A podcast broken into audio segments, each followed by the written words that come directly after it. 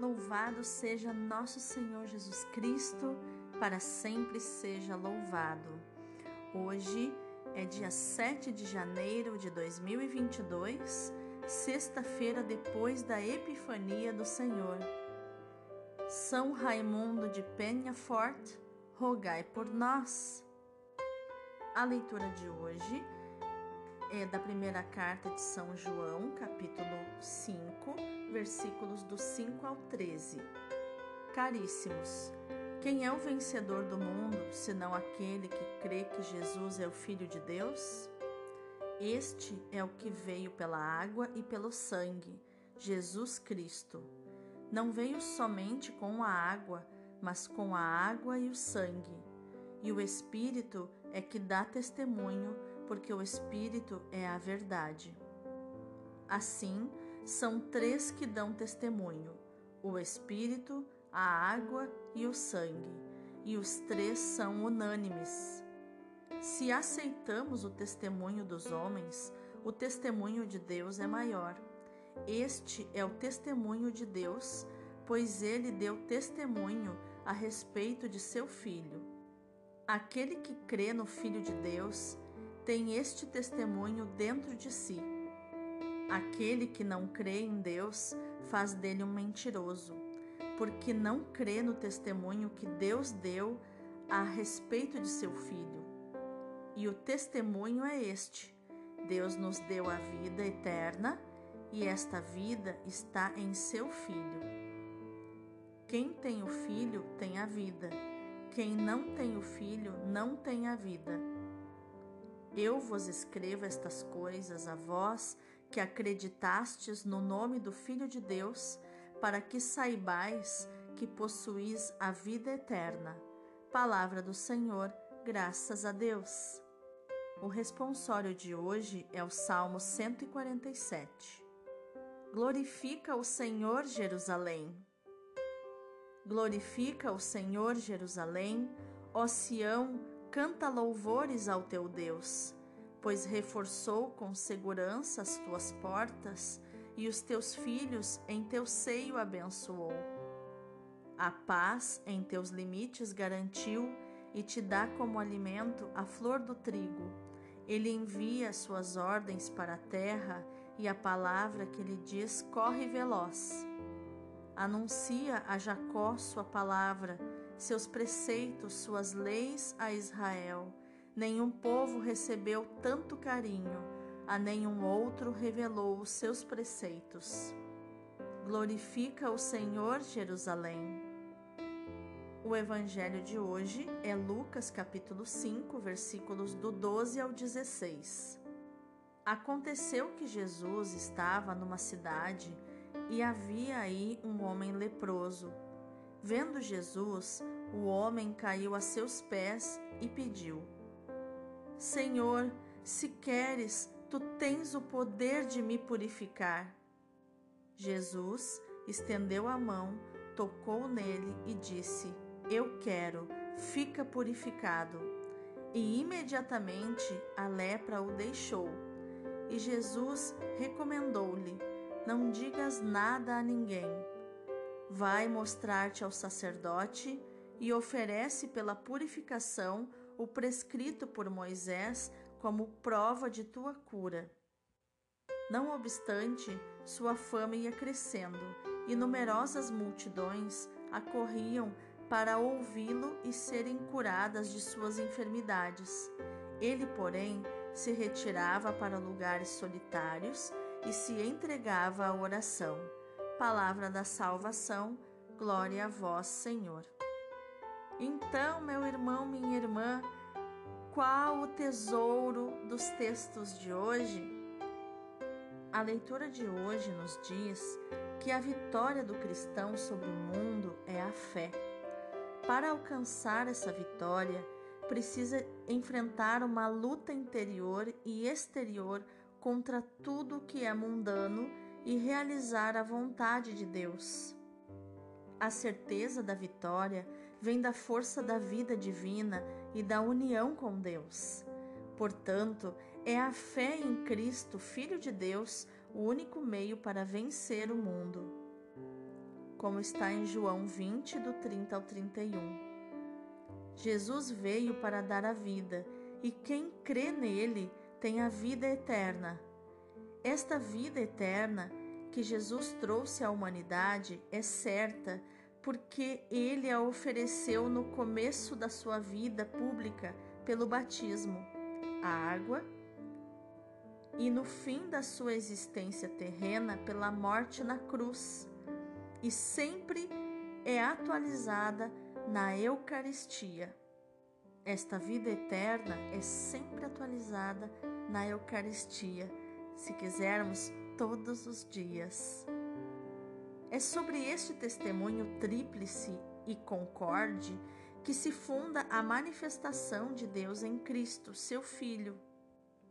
Há aqui reflexos da polêmica do apóstolo contra os gnósticos que afirmavam que a divindade de Jesus se uniu à humanidade no batismo, mas na morte se separou da humanidade, de tal modo que apenas morreu o homem Jesus.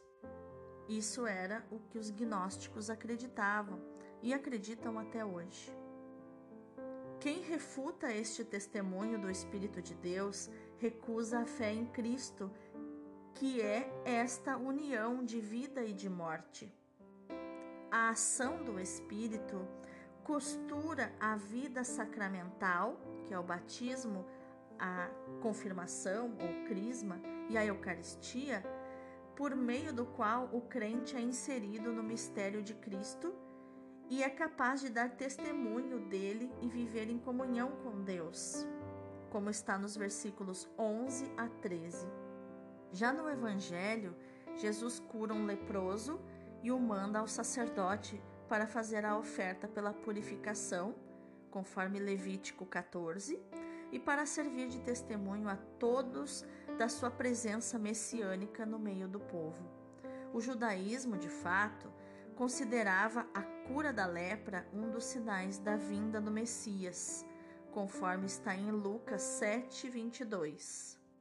A cura é descrita com alguns elementos típicos: o pedido do doente, Senhor, se quiseres, podes purificar-me, que está no versículo 12 a resposta positiva de Jesus, que toca o doente e o cura, e dizendo, né? Quero, fica purificado, ou quero, fica curado, versículo 13. E o envio ao sacerdote, vai mostrar-te ao sacerdote, versículo 14. O leproso, marginalizado da comunidade, porque tinha que ficar fora do acampamento, ele depois de curado, é reinserido na comunidade. Essa cura é também símbolo do perdão e da misericórdia de Deus e é fundamento da vida da igreja, como está em João 20, 23. Um detalhe final de Lucas que ele apresenta um aspecto particular da pessoa de Jesus. Depois da cura e no meio da fama que se espalha, Jesus retira-se a sós para rezar. É da oração que vem a força de Jesus e o seu fascínio irresistível. A oração lhe serve também para rever a sua missão à luz do projeto do Pai. Jesus é não só um mestre, mas também modelo de oração. São Lucas é o evangelista que mais se compraz em apresentar Jesus em oração, especialmente sobre os montes e em lugares solitários. Jesus foi conduzido pelo Espírito ao deserto, ele diz no capítulo 4. Jesus retirava-se para lugares solitários para rezar, Lucas 5. Jesus subiu ao monte para rezar e passou toda a noite em oração, Lucas 6. É, São Lucas ele recorda também duas orações de Jesus na cruz sobre o Calvário. Pai, perdoa-lhes, porque não sabem o que fazem. Lucas 23, 34. E também uma outra oração que diz: Pai, nas tuas mãos entrego o meu espírito. Lucas 23, 46. É evidente a predileção de Jesus pelo silêncio e pela solidão. A fim de mergulhar na contemplação. A oração é o lugar do seu repouso, do seu encontro com o Pai. Pensemos numa oração muito simples, feita de amoroso silêncio, com uma invocação: Abá, Pai. Rezar ou orar não é tentar obter de Deus o que nos agrada, o que julgamos importante para os nossos próprios projetos. Rezar nos leva a entrar na perspectiva de Deus, partindo do seu amor. É contemplar o rosto do Pai que ternamente olha os seus filhos. É encontro com alguém que nos ama. E também a oração é deixar-nos apanhar conquistar, cativar pelo seu amor. É deixar-se amar pelo Pai. Não é fácil rezar. Exige aprendizagem, trabalho exigente, não porque é superior às nossas forças, mas porque é uma experiência que jamais se esgota, um caminho onde sempre permanecemos discípulos. Somos apóstolos sem deixar de ser discípulos. A oração não é tanto um exercício de amar a Deus, mas de se deixar amar por Deus. É acolhimento do seu amor, da sua palavra, dos seus projetos, dos seus desejos. É experimentar silenciosamente e serenamente a sua presença, como Maria experimentava no seu ventre. Mas a oração é também resposta ao dom que Deus nos faz de si mesmo e de todas as suas graças e bênçãos. A oração é louvor, ação de graças, oferta, intercessão, festa e liturgia da vida. Levar a vida à oração, levar a oração à vida. O coração da oração cristã é entrar no mistério da filiação divina, entrar em Deus no Espírito pelo Filho, como o Filho está no mistério do Pai. Vamos orar? Senhor, se quiseres, podes purificar-me. Purifica-me de todo o meu pecado, do meu egoísmo, da minha autossuficiência, da minha arrogância, da minha soberba, da minha vaidade. Estende-me a tua mão, Pai. Toca-me e faz-me ouvir a tua palavra salvadora. Eu quero fica purificada. Então, ouvindo isso, serei membro vivo e ativo da minha comunidade, da igreja.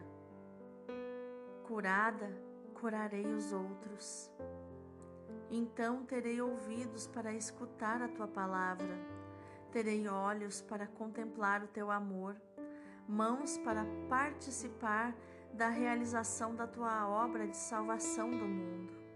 Então poderei apresentar-me diante de ti, participar da tua intimidade, da tua vida e contigo me apresentar diante do Pai Jesus, para rever a minha vida e a minha missão à luz do teu projeto de amor. Faz-me redescobrir o dom da oração e conduza-me ao cenáculo para reviver o mistério do Pentecostes e reavivar em mim o dom do teu Espírito. Amém. Que no dia de hoje você possa meditar e proclamar esta palavra que está em Lucas 5,12. Senhor, se quiseres, podes purificar-me. Deus abençoe o teu dia.